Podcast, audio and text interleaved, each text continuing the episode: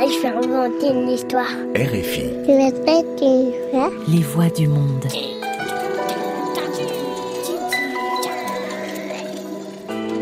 Sept milliards de voisins, des contes à écouter. Bonjour, je m'appelle Héloïse Oria. Et moi, ce que je préfère, c'est raconter des histoires. Tuan et les crabes. Un conte de Bui Shaongok et Anne Pouget-Olu. Collection Contes des Quatre Vents aux éditions L'Armatan.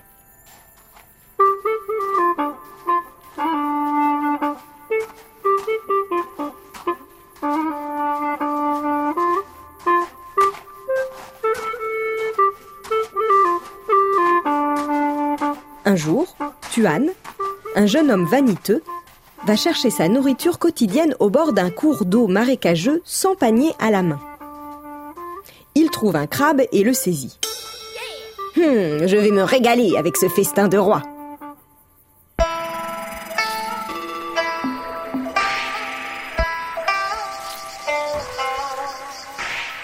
Comme l'animal se débat et cherche à le pincer, il lui attache solidement les pinces au corps et poursuit sa route.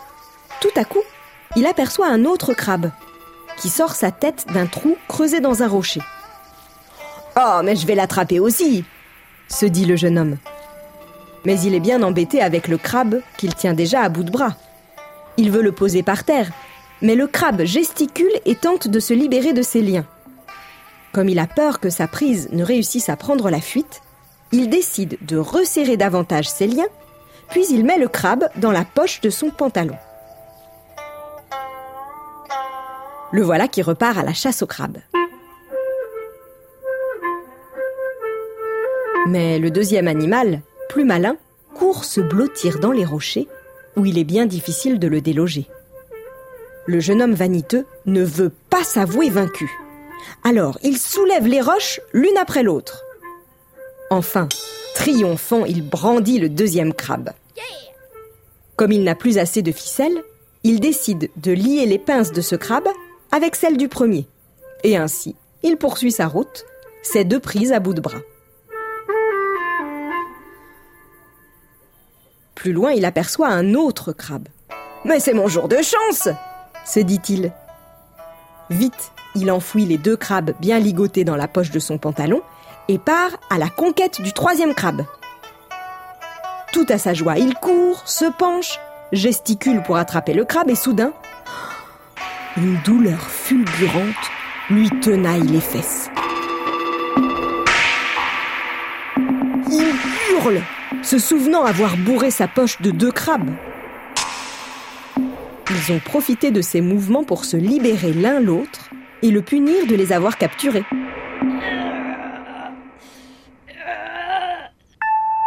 Affolé, Tuan court à la recherche d'une infirmerie.